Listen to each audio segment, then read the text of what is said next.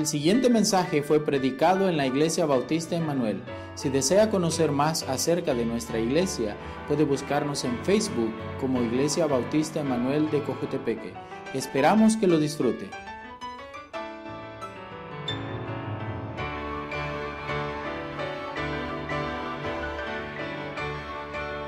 Vamos a ir a Gálatas capítulo 4, Gálatas capítulo 4, y estamos viendo diferentes ah, mensajes relacionados con Navidad, con eh, la venida de Jesucristo a este mundo.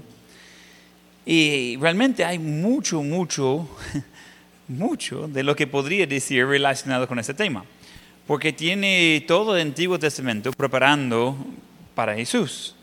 Y tiene el Nuevo Testamento allí ah, enseñando de cómo tener ah, comunión y una relación personal con Él. Entonces, ah, cuando pensamos de que todo de la Biblia va esperando Jesús, cuando Él vino, pues allí va conectando muchos de los puntos. Pero es algo que no había un momento claro en, por mucho tiempo que no sabía cuándo iba a nacer. Um, y cuando estaba estudiando por eso, estaba uh, viendo un montón de, de, cosas. El mensaje de la noche realmente va conectado con eso, aunque es de seguir nuestro estudio de Segunda Tesalonicenses. Pero cuando va estudiando cuándo iba a nacer Jesús, algunos sí estaban listos. Algunos sí estaban listos por su uh, nacimiento. ¿Alguien sabe de dónde en el Antiguo Testamento le da algo de, de una línea de tiempo, un, uh, una forma de preparar y estar listo para Jesús? ¿Alguien sabe cuándo, dónde, en qué libro de la Biblia encuentra ese, ese anuncio de que la gente ya podría estar preparado? Daniel. Entonces en Daniel tenemos eh, las semanas, las 70 semanas, y puede ir contando los, uh, los años. Y los que eh, ponieron atención, yo creo que esos son los que estaban allí, los magos que llegaron a visitarlo.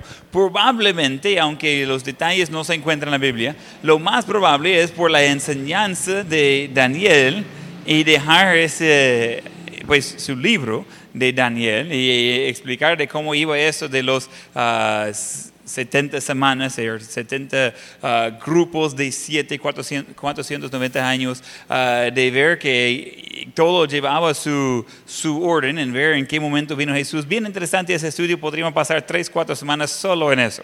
y no lo vamos a hacer hoy. Pero estaban muchos sorprendidos de que Jesús vino y muchos ni dieron cuenta cuando estaban hablando con el Hijo de Dios. Literalmente, gente que tenía memorizado los primeros cinco libros de, de la Biblia, el Antiguo Testamento, hablando directamente con el Hijo de Dios y no lo reconocieron. Piensen eso. Yo creo que hoy mismo Jesús podría venir a la iglesia, él podría predicar y gente igual iba a criticarlo. Curioso. Él predicaba bien. Un día alguien me dijo, mire, alguien estaba uh, criticando a, su predica y, me dio pena. Y dijo, a mí no me afecta nada. Yo estoy en buena compañía. Y, no, no, le molesta que alguien va criticando su predicación. No. Si ellos creen que pueden hacerlo mejor, que vayan a abrir su propia iglesia y que la haga. Pero uh, no, yo no pretendo que soy profesional en eso. Y, y estaban así como, y digo, ¿no recuerde que Jesús tenía algunas críticas de su predicación? Yo creo que él todavía estaba haciéndolo poco mejor que mí. Entonces es algo que eh, uno va viendo de que la gente no reconocieron cuando vino Jesús. Incluso cuando él mismo dijo que era Dios, ellos dijeron, ese es blasfemia, él no puede decir eso, él no puede decir que es igual con Dios, y varias veces intentaron matarlo, al final lo crucificaron, porque él dijo que era Dios, pero era cierto, y es cierto. Y es curioso para mí de pensar de que en dos mil años casi no hemos cambiado nada.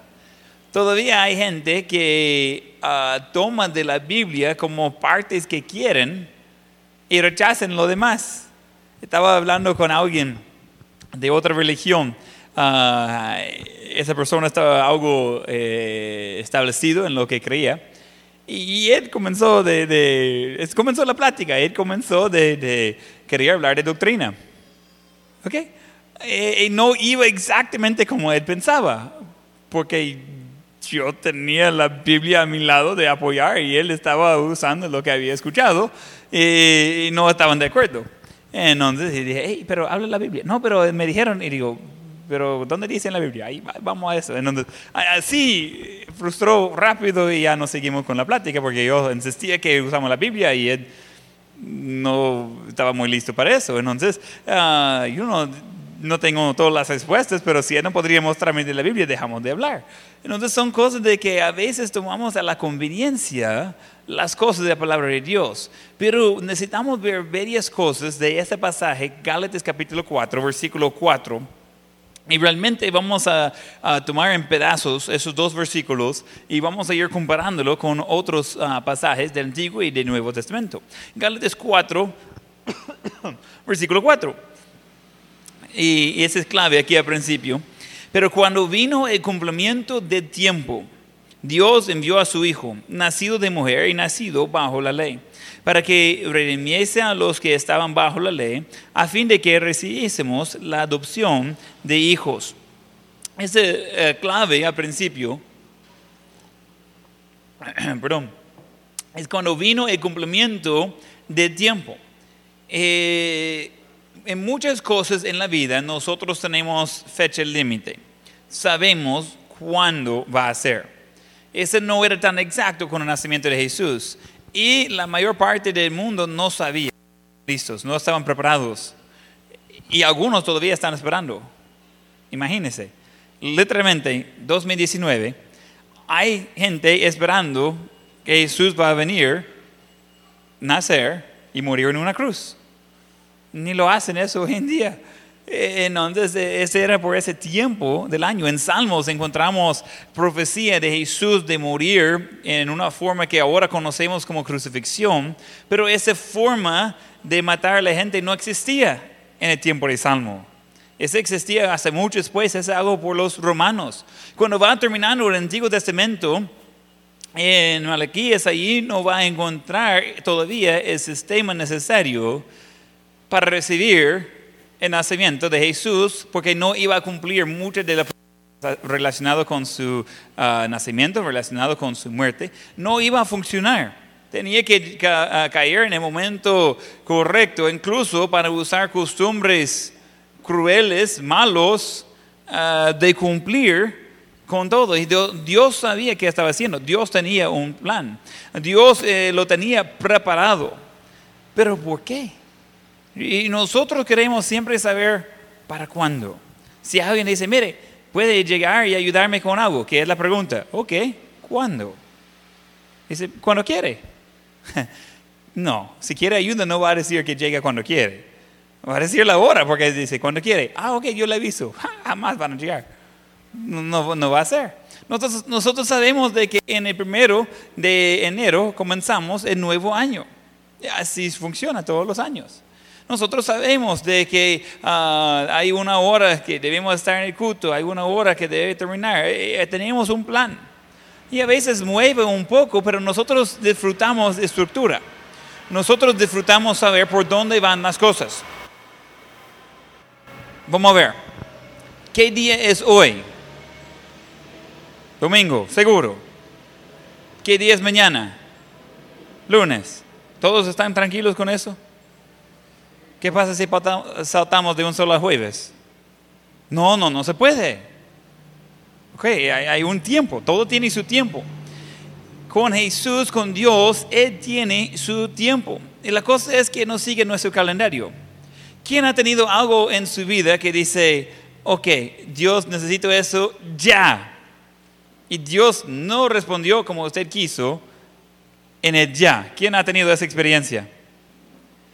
¿Y qué pasa? ¿Dios no ponga atención? No, es que Dios no recibe órdenes de nosotros. Él sabe qué está haciendo. Él tiene su tiempo para todo. Y dice, ok, Dios, necesito uh, solo 20 mil dólares, pero para ya. Y como tú eres dueño de todo, No, yo sé que no, no nos falta nada, pero yo sí. Así que no estoy pidiendo mucho en comparación con todo lo que hay. Solo necesito 20 mil dólares, pero para ya. Y dice, todavía estoy esperando, mire tantos años que ha pasado. Ah, a saber por qué. Alguien dice, mire Señor, estoy listo de ser sanado, pero ya. Ya, estoy cansado de ser enfermo, estoy cansado de andar así. No quiero hacer así. Y siga así. Y he escuchado hasta gente decir, mire, es que ese Dios no es real porque no me escuchó. Y yo digo, ¿y quién le dijo que no le escuchó? No, es que no contestó. De verdad. Yo veo que sí le contestó. No, como no, yo le dijo que me sanara y no me sanó. Ah, o sea, usted manda a Dios. No, tampoco, pero yo estaba pidiendo que me sanara y no me sanó. Ah, pues primero estaba diciendo, ahora estaba pidiendo. Sí le contestó, solo que la respuesta era no. Entonces no, no, no es que no le contestó, sí le contestó. ¿Quién ha dicho no a sus hijos cuando han pedido algo? Pobrecitos los niños. Vamos a decir que sus niños estaban pidiendo algo que no sea nada de pecado, nada incorrecto en lo que estaba pidiendo. Y aún así, ¿quién ha dicho no a sus hijos más de una vez? Pobre los niños, ya voy a ir por allá con ellos, pobrecitos. ¿Y por qué? Y dice, mire, pero esa no es la respuesta que quería. ¿Qué pasa si ellos siguen insistiendo y preguntando? Bueno, si hacen lo correcto, la respuesta siempre es lo mismo. Entonces, en nuestra casa tenemos la regla, y con Maika tenemos que reforzar eso mucho, de que la respuesta ya queda. No vamos a ir discutiendo eso. No es un debate. La respuesta es no, punto, ya. Y, él va a preguntar a Esther. Y ella dice, ¿y qué dijo su papi? I don't know. Ah, no creo. Por algo me está preguntando.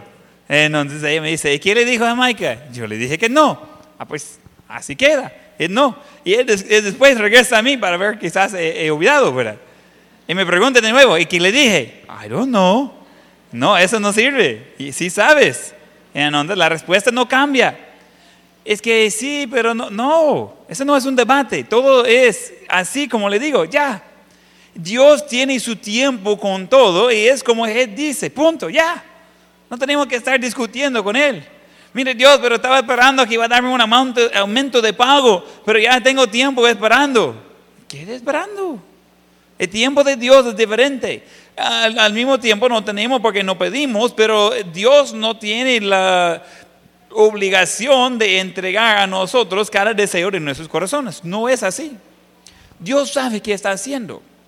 En Gálatas 4:4, eh, pero cuando vino el cumplimiento de tiempo, o sea, Dios ya sabía, Él ya estaba planeando eso, ese ya estaba programado antes. Entonces, cuando vino el cumplimiento de tiempo, ¿qué pasó? Y vamos a ver varias ah, preguntas y la respuesta ahí. Entonces, ¿qué, ¿cuándo ocurrió eso? ¿Cuándo ocurrió ah, lo que Dios quiso hacer? Pues ocurrió en el cumplimiento de tiempo. Y vamos a Isaías 7:14. Isaías 7:14. ¿Cuándo ocurrió? En el cumplimiento de tiempo. Isaías 7:14, unos 700 años antes Dice, por tanto, el Señor mismo os dará señal, he aquí que la Virgen conceberá y dará a luz un hijo y llamará su nombre Emanuel. Entonces, eh, eh, vamos bien con, con eso porque nosotros podemos ver eso después. Nosotros vamos leyendo en Mateo y Lucas y vamos viendo que se cumplió de esa forma. Es poco más fácil de, quizás, de creerlo ya como un hecho después. Pero imagínense antes de que va a llamar, pues ya está dando nombre a un niño que va a nacer de una virgen en un tiempo futuro que nadie sabe cuándo. Y después damos cuenta que son 700 años después. ¡Wow! Y gente dice, mire, ¿cuándo va a pasar eso? Yo no sé, la Biblia no dice. Yo supongo de que había gente que trataron de, de convencer a otros de que estaba embarazada siendo virgen y ese niño tendría que ser entonces de Dios. Obviamente que no sería así, solo con María eh, fue eso el hecho, pero eh, allí quedaba la profecía como en el aire, casi olvidado. Pero en el tiempo correcto, Dios cumplió con todo, exactamente como dijo. No dejó ninguna profecía fuera de todo el nacimiento, de la vida y de la muerte, de la resurrección de Jesús. Todas esas profecías se cumplieron exactamente como decían. Exactamente. No faltaba nada. Entonces, cuando ocurrió eso? Ocurrió en el cumplimiento de tiempo, cuando Dios quiso hacerlo. Vamos a ver el segundo. ¿Qué hizo Dios? ¿Qué hizo Dios? Él envió a su Hijo. Vamos a Juan 3:16. Juan 3:16. Entonces, en Gálatas dice, pero cuando vino el cumplimiento de tiempo, Dios envió a su Hijo. Entonces, en Juan 3, 16, el versículo probablemente más conocido de la Biblia en el mundo, y dice, porque de tal manera amó Dios al mundo, que ha dado a su Hijo unigénito, para que todo aquel que en él cree no se pierda, mas tenga vida eterna. Porque no envió Dios a su Hijo al mundo para condenar al mundo, sino para que el mundo sea salvo por él. Entonces encontramos en versículo 16 que Él dio su Hijo. En versículo 17 Él envió su Hijo. Que en Gálatas 4 está hablando de ese mismo, que en el cumplimiento de tiempo Dios envió a su Hijo.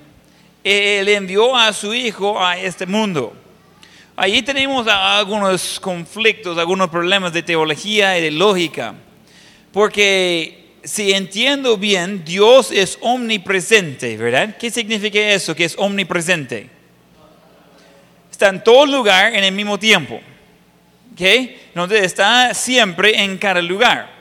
Entonces Dios está en el cielo y está en la tierra también. Entonces, ¿qué significa eso cuando dice que envió a su Hijo?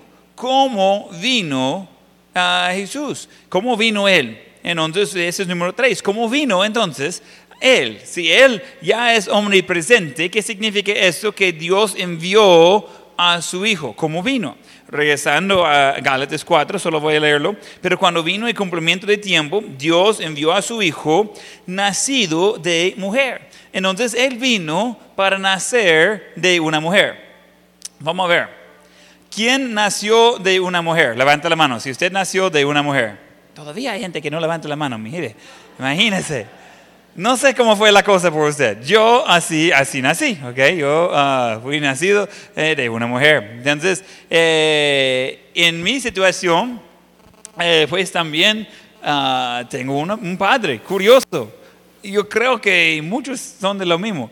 Hay algunos que quizás me van a convencer que salieron de un, un juego o algo, pero yo creo que por, generalmente yo creo que vamos de lo mismo, que nacimos pues de una mujer eh, entonces eh, un hombre y una mujer unieron, hicieron un bebé, y es uno de los milagros, muchos milagros eh, de Dios. Entonces, de una forma u otra, todos nacimos de una forma parecida.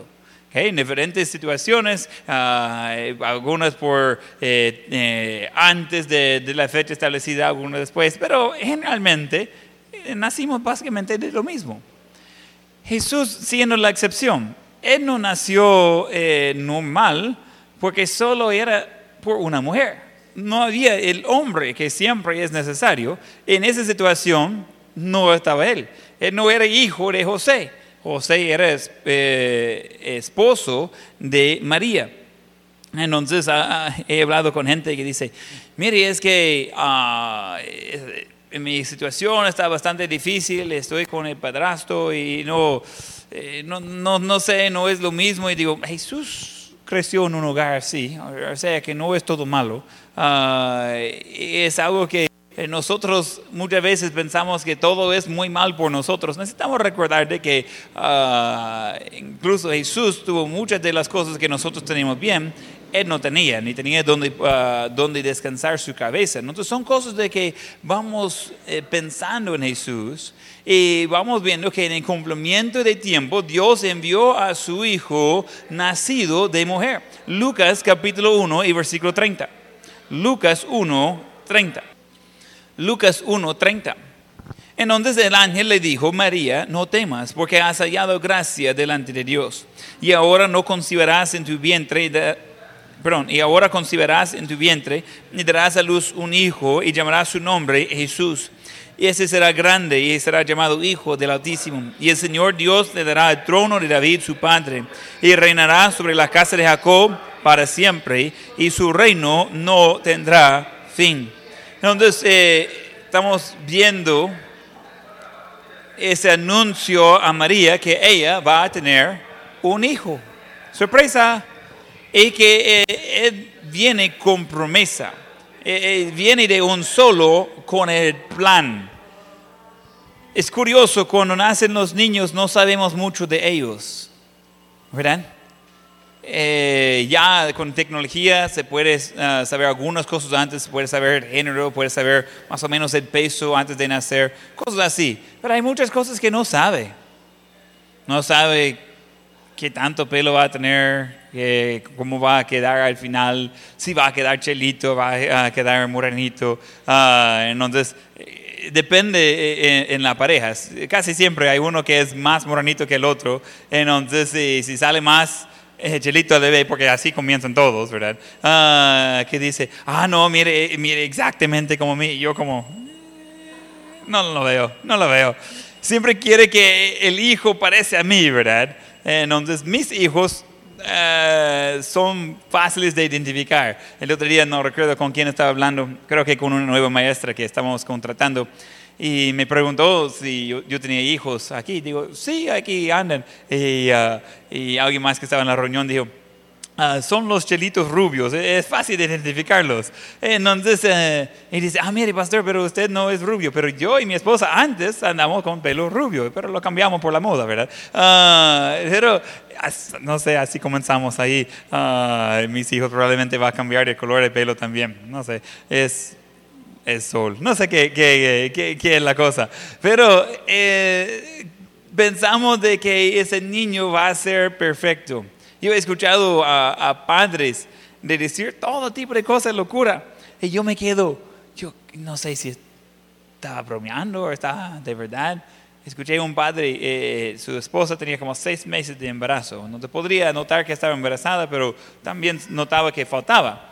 Entonces, y él hablando de su hijo, eh, un, hombre no tan mayor, no tan joven, un poco en medio rango, y está hablando de su hijo y cómo va a ser un doctor y que va a estudiar en X lugar. Y digo, ay, ¿cuántos hijos tiene? Y dice, oh, ya van a ser el primero. y, yo quedo mirando y digo, entonces, ¿de quién está hablando? Yo, no entiendo, está hablando de ¿De quién está No, de hijo, mi hijo. Y digo, ¿cuál hijo? No, es que él va a nacer, es él, él va a ser doctor él va a estudiar en ese lugar. Y digo, ¿así lo hizo su padre con usted?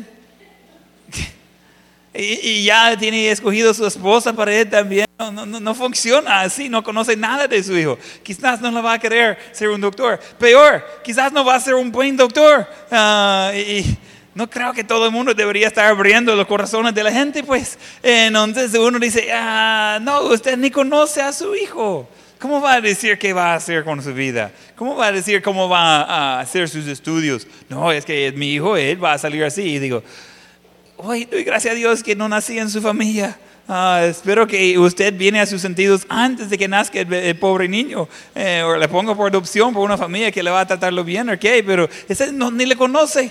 ¿Cómo puede decir eso? Cuando nació Miqueas, en ese momento dimos cuenta que tenía síndrome de Down. No sabíamos antes, no, no sabíamos eh, de qué iba a traer eso y, y, después no sabíamos que iba a tener problemas de corazón o los intestinos o un montón de problemas que, que trae y no tuvo ese problema, gracias a Dios, pero pasamos por un montón de, de estudios médicos y hasta el final yo ni, ni sabía de Solo me decían, esa ficha, ese doctor para ese... Oh, ok. Y yo medio dormido, solo pasamos de, de uno a otro así. Y, y, no sabíamos antes, uno no sabe cómo va a salir las cosas, pero Dios bien sabe qué está haciendo. Y cuando Dios hizo el plan, realmente para nuestras vidas, pero anunció su plan para Jesús, a María dice, mire, eh, le voy a decir algunas cosas. Ese niño que va a nacer, ese viene con paquete completo. Mire lo que va a hacer ahí en, donde están Lucas. Entonces, eh, primero ya viene con nombre. Uh, ¿Quién sería muy contento si alguien desconocido va a dar nombre a su primer hijo? Usted dice, "Uh, no tengo que decidir yo. No, ¿verdad? Uno quiere pelear con el esposo para sacar el nombre que quiere, ¿verdad? Ah, bueno, ese es otro tema quizás, pero eh, algunos todavía están peleando de los nombres, ya están puestos los nombres ya. Pero eh, dice, él va a tener nombre. Ese nombre es Jesús. Y es más, él será grande. Y, él no está hablando de su estatura. Y será llamado Hijo del Altísimo. Wow, eso es, eso es algo. Entonces van a llamar al hijo de ella, Hijo de Dios Altísimo, Jehová. Y el Señor Dios le, será, perdón, le dará el trono de David, su padre. Y reinará sobre la casa de Jacob para siempre y su reino no tendrá fin. Wow. Hay muchas noticias ahí. Primero, va a nacer un niño de usted, aunque usted es virgen. No se preocupe, no tiene que hacer nada. Y va a ser llamado Hijo de Dios. Y su, nombre también, usted puede llamarlo Jesús. Ah, y él va a ser grande. Y él va a reinar en el, ah, sobre el trono de David. Y él va a ser para siempre reinando ah, sobre, tribu de- sobre um, linaje aquí de, David, de Jacob. Y, y ella como, wow, ¿algo más? Ah, ¿Hay un color favorito o, algo que debemos ah, hacer? ¿Qué, ¿Cómo va a responder a eso? Pero Dios bien tenía un plan y Él tenía un plan de tiempo, en el cumplimiento de tiempo. Dios eh, envió a su Hijo y como vino nacido de una mujer. Vamos a ver lo que sigue. ¿Cómo nació Él? Donde Él vino nacido de ah, una mujer-. Y regresando a Gálatas 4, Siguiendo con el versículo, pero cuando vino el cumplimiento de tiempo, Dios envió a su Hijo, nacido de mujer y nacido bajo la ley. Interesante eso. Vamos a ver qué, qué es de pensar de la ley. He escuchado a gente de decir que Jesús vino para destruir la ley. Jesús vino para eliminar la ley. Eh, acusaron a Jesús en el tiempo de él de venir para quebrar la ley. No, él nació bajo la ley. Y en el contexto de Gálatas, ellos están con ese conflicto de dónde cabe la ley y la salvación. Entonces estaba con ese ah, concepto de que la ley y la gracia estaban en contrario. Y Pablo enseñándonos, mire, no está en contrario, aquí vamos con un propósito de que Jesús en un tiempo específico vino de una forma específica y vino bajo la ley. Vamos a Mateo 5, 17. Mateo 5, 17. Y está en ah, Jesús hablando y dice, no penséis que he venido para abrogar la ley o los profetas, no he venido para abrogar, sino para cumplir. Porque de cierto os digo que hasta que pasen el cielo y la tierra, ni una jota ni un- una tilde pasará de la ley hasta que todo se haya cumplido. Entonces, él está hablando de que Él vino no para quebrar la ley, para cumplir la ley. Y, no sé, hay, mucha confusión aquí y no es muy complicado. ¿Quién fue responsable por escribir el Antiguo Testamento? Hay varias respuestas que puedo decir. Dios sería buena respuesta, Espíritu Santo sería buena respuesta. Ellos son los responsables, ¿verdad? ¿Estamos bien ahí? Y el Nuevo Testamento podría decir lo mismo. ¿ok? Fue escrito por la inspiración del Espíritu Santo. Entonces el Espíritu Santo es Dios. Entonces tenemos eh, el mismo Dios escribiendo el Antiguo Testamento y tenemos el mismo Dios escribiendo lo que es la ley. Y no es de que después de unos miles de años dice, ah, sabe que este de la ley no está funcionando. Plan B, ya voy a mandar a mi hijo, ya vamos a tratar con el asunto. No, no fue así. La ley siempre era en preparación para Jesús. Eh, eh, Dios ya sabía que, iba a venir Jesús. Dios ya sabía que iba a enviar a su Hijo para uh, pagar el precio de los pecados, que Él iba a hacer el sacrificio perfecto, completo. Eh, si puede pensar en los millones y millones y millones de animales que fueron sacrificados durante todo el tiempo del Antiguo Testamento hasta el nacimiento de Jesús, pero estamos hablando de millones está hablando de, para comenzar, un pueblo de algunos millones de personas. Tiene que llevar por familia uh, sacrificios, algunas veces al año. ¿Cómo le gustaría tener un trabajo que su trabajo es de matar y quemar animales todo el día, pero en abundancia? Mm, eh, está bien. Y tiene que hacerlo sin manchar su ropa. Suerte con eso. Tiene que lavar sus manos en cada paso uy, tiene que lavar todas las partes del animal antes de ofrecerlo de sacrificio. ¡Wow! ¡Qué cosa seria! Y dice, ah, ¿y cuántas falta? No, no se preocupe, yo creo que hay menos de 100 mil que falta para hoy. ah, bien, ahí vamos bien entonces. Entonces son cosas de que eh, todo eso estaba planeado y nunca era suficiente. Esa sangre de animales eh, nunca era suficiente. Y menciona eso más adelante, podemos ver eso en Hebreos, de que eh, ese no es lo que Dios quería, no era suficiente. Y siempre seguía con el pecado. Lo que necesitaba era un Salvador, un sacrificio perfecto. Jesús no vino para quebrar la ley, Él vino para terminar la ley. Y Él dijo, mire, yo eh, estoy aquí ah, para cumplir la ley. Y todo va a quedar exactamente como dice, ha sido cumplida. ¿Qué dijo Jesús al final de su vida? Antes de morir en la cruz, o cuando estaba muriendo en la cruz. ¿Qué? Ya terminó todo, consumado ese, ya, aquí va. Eh, eh, terminado, ya, ya tuvo. Entonces Él vino para cumplir la ley, Él vino en el tiempo adecuado, enviado por su Hijo, nacido de una mujer, nacido bajo la ley, para ayudar a nosotros y todo del Antiguo Testamento, todo del Nuevo Testamento y todo desde entonces, o sea, toda humanidad de todo tiempo, de poder recibir la salvación. Sin eso de la, de la fe en Jesús y su sacrificio sería imposible la salvación. Como mencioné anteriormente, la salvación siempre ha sido por fe. En el Antiguo Testamento es fe futuro, eh, de, pues, después de Jesús, ya estamos hablando de fe en algo de pasado, pero siempre es por fe la salvación. Jesús vino con propósito para pagar el precio por nosotros. Entonces en Gálatas 4 encontramos varias cosas. Eh, vino en el cumplimiento de tiempo, eh, Dios lo envió a su hijo, él nació de una mujer, nació bajo la ley. Y número cinco, ¿por qué Dios mandó a él? ¿Por qué Dios mandó a él? Entonces, regresando a Gálatas 4 y versículo 5, sigue leyendo y dice, para que redimiese a los que estaban bajo la ley. ¿Qué? Entonces es con propósito. ¿Por qué Dios mandó a su Hijo?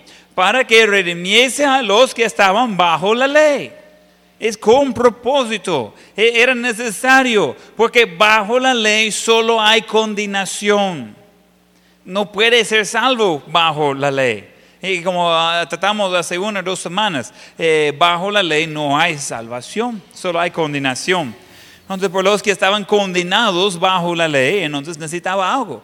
Entonces Dios envió a su hijo nacido de una mujer, nacido bajo la ley, para que redimiese a los que estaban bajo la ley. Entonces eh, vamos a Efesios 1.7. Efesios 1.7 dice, en quien tenemos redención por su sangre, el perdón de pecados según las riquezas de su gracia. Entonces encontramos de que eh, la redención tenemos por la sangre de Jesús. Tenemos el perdón de pecados según las riquezas de su gracia. Entonces, es, algo cuando vamos conectando los puntos, todo es con propósito. Gente que dice, es que yo no quiero celebrar el nacimiento de Jesús. Y yo digo, ¿quieres celebrar la salvación? Esas cosas van conectadas. Si Él no había nacido, Él vino para nacer cumplió la ley, ah, murió, resucitó, ofreció la salvación a todos. Todo eso es importante. ¿Qué parte de eso quiere quitar y todavía mantener la salvación? No se puede. No se puede. Y dice, ah, no, pero yo creo que no debemos celebrar el nacimiento de Jesús. Y digo, ok, pero en eso es parte de donde yo tengo mi salvación. Y yo estoy emocionado por eso. Eh, yo antes era condenado a quemarse para la eternidad en el infierno. Hoy estoy eh, con la promesa de la vida eterna, seguir en presencia de Dios para la eternidad. Eso sí, vale la pena celebrar. Amén. Si usted dice, mire, es que yo estoy triste de ser salvo, tanto tiempo de conocer a Dios y tener mis pecados perdonados, ay, quiero, quiero regresar a, a lo anterior, yo quiero pagar por mis pecados, yo quiero ir al infierno, no es justo que Dios pagó todo y yo qué hago. Hay muchos que dicen eso. Nadie quiere pagar ese precio que Jesús pagó. Pero necesitamos ver que todo va conectado. Él vino y nació bajo la ley, nació de, de una mujer y, con el propósito para redimir a los que estaban bajo la ley. Entonces, ese por su sangre. ¿Y por qué iba a hacer eso? Número 6, ¿por qué iba a hacer eso? Y siguiendo en Gálatas 4, 5, dice, para que redimiese a los que estaban bajo la ley, a fin de que recibiésemos la adopción de hijos. Ahora vamos a Romanos 8, 15. Romanos 8, 15. Romanos 8, 15.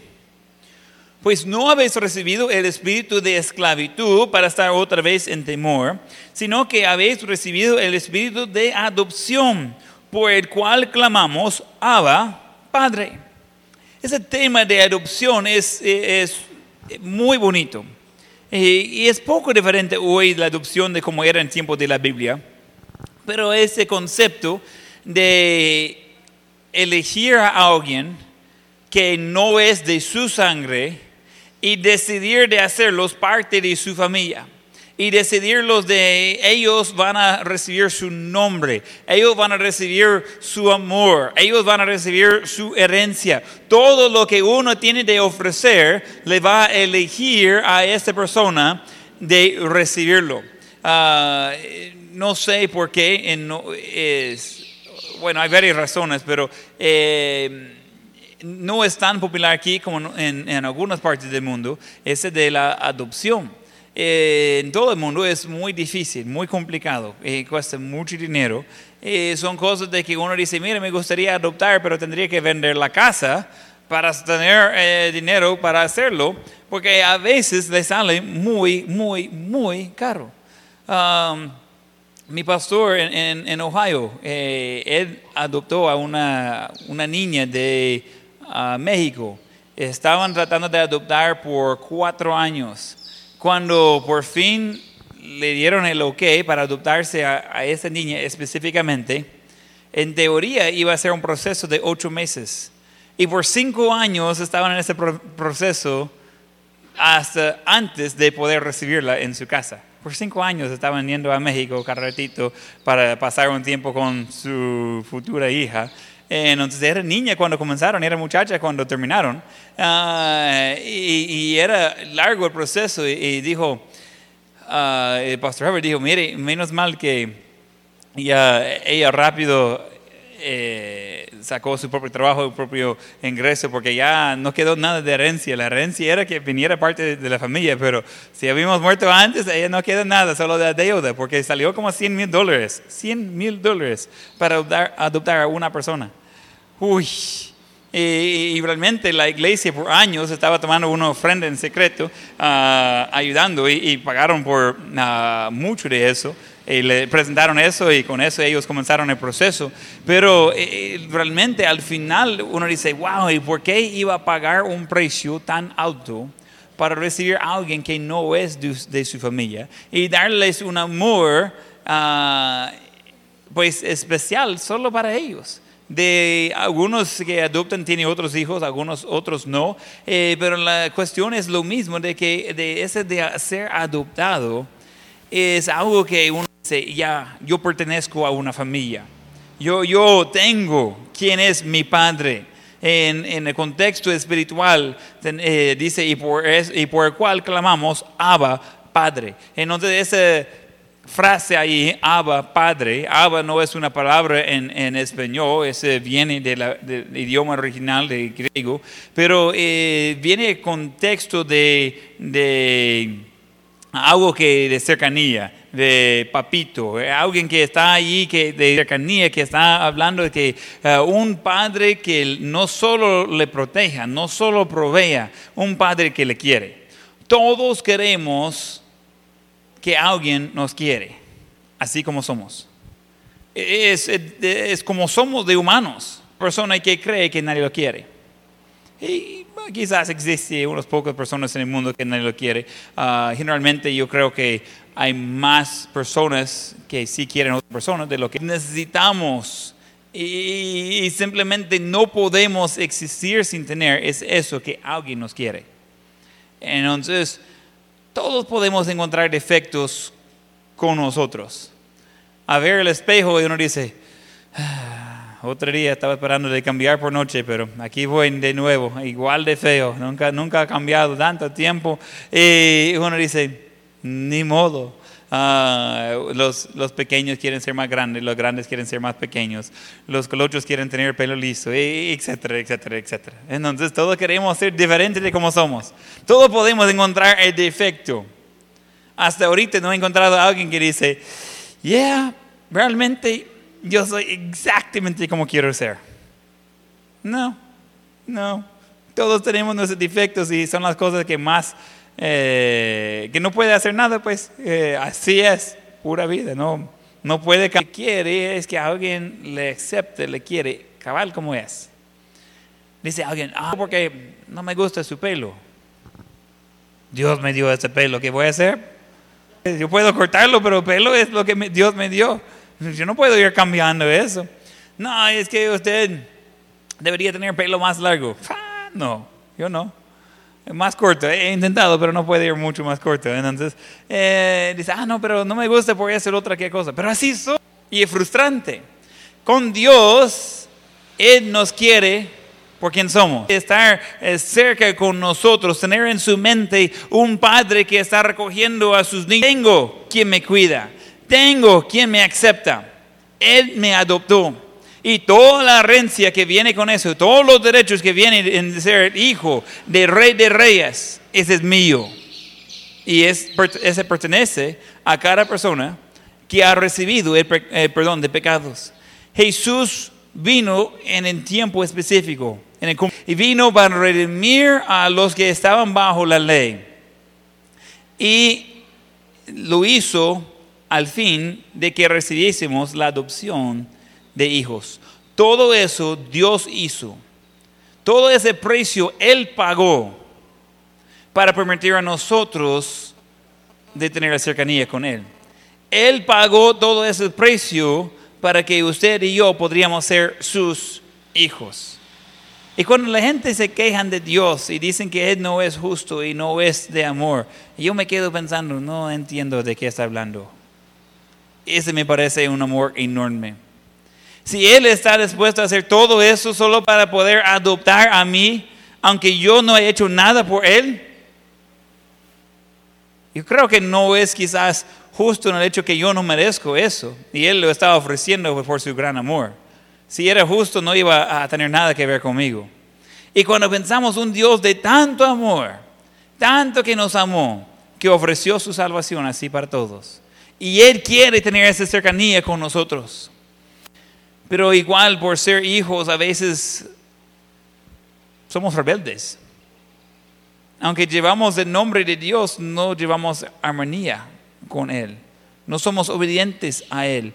No hacemos lo que Él quiere, pero Él de tanto amor, Él ha recibido a nosotros en su familia. Él ha, aceptado como somos. Él no quiere a nuestro pecado, pero quiere a nosotros como personas. Y Él quiere que nosotros estemos bien. Él quiere que nosotros estemos eh, tranquilos y con paz y con Él. Él quiere proveer por todo. Él quiere todo eso y a veces nosotros vamos rebelde contra Él.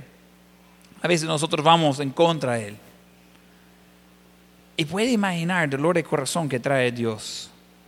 Tanto que Él ha hecho, preparando por miles de años, ya en el cumplimiento de tiempo envió a su Hijo, nacido ah, de una mujer, nacido bajo la ley, para redimir a cada uno que estaban bajo la ley, para que podríamos recibir la adopción de hijos y nosotros estamos ahí que no queremos seguir a Él, que no queremos hacer lo correcto, que no queremos andar en los pasos que Él quiere.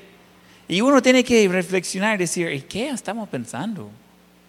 Tanto que hizo Dios por nosotros. ¿Y, yo qué estoy haciendo? ¿Qué, realmente, qué estoy haciendo con esa vida que Dios me ha dado? Entonces necesitamos pensar y necesitamos contemplar, reflexionar y decir, ¿estoy bien? ¿Cómo voy? ¿Estoy realmente viviendo de una forma agradecido con Dios por todo lo que Él ha hecho por mí? Y muchas veces vamos a ver decir, ah, no, comparando con todo lo que ha hecho por mí, yo no he hecho nada por Dios. Pero podemos, podemos.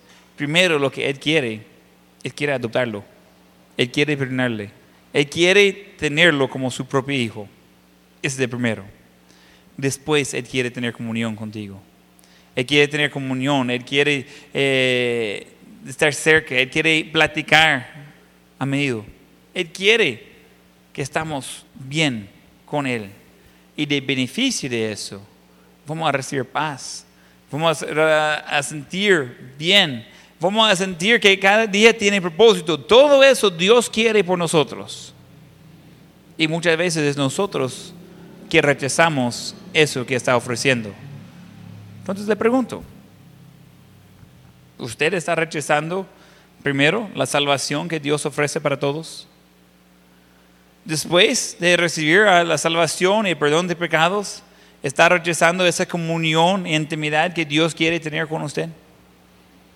Está tratando de mantener a Dios como a distancia. Yo voy a ir a la iglesia tal vez en cuando, pero no es que yo voy a ser un fanático por Dios. Menos mal que Jesús nos dijo eso por nosotros cuando Él vino a nacer de una mujer bajo la ley para redimir a nosotros. Él quería estar metido con todo entonces nosotros no tenemos por qué tener miedo de acercar con Él y de poder eh, entrar en su presencia. Y es, a veces sentimos que estamos haciendo algo grande porque leemos la Biblia.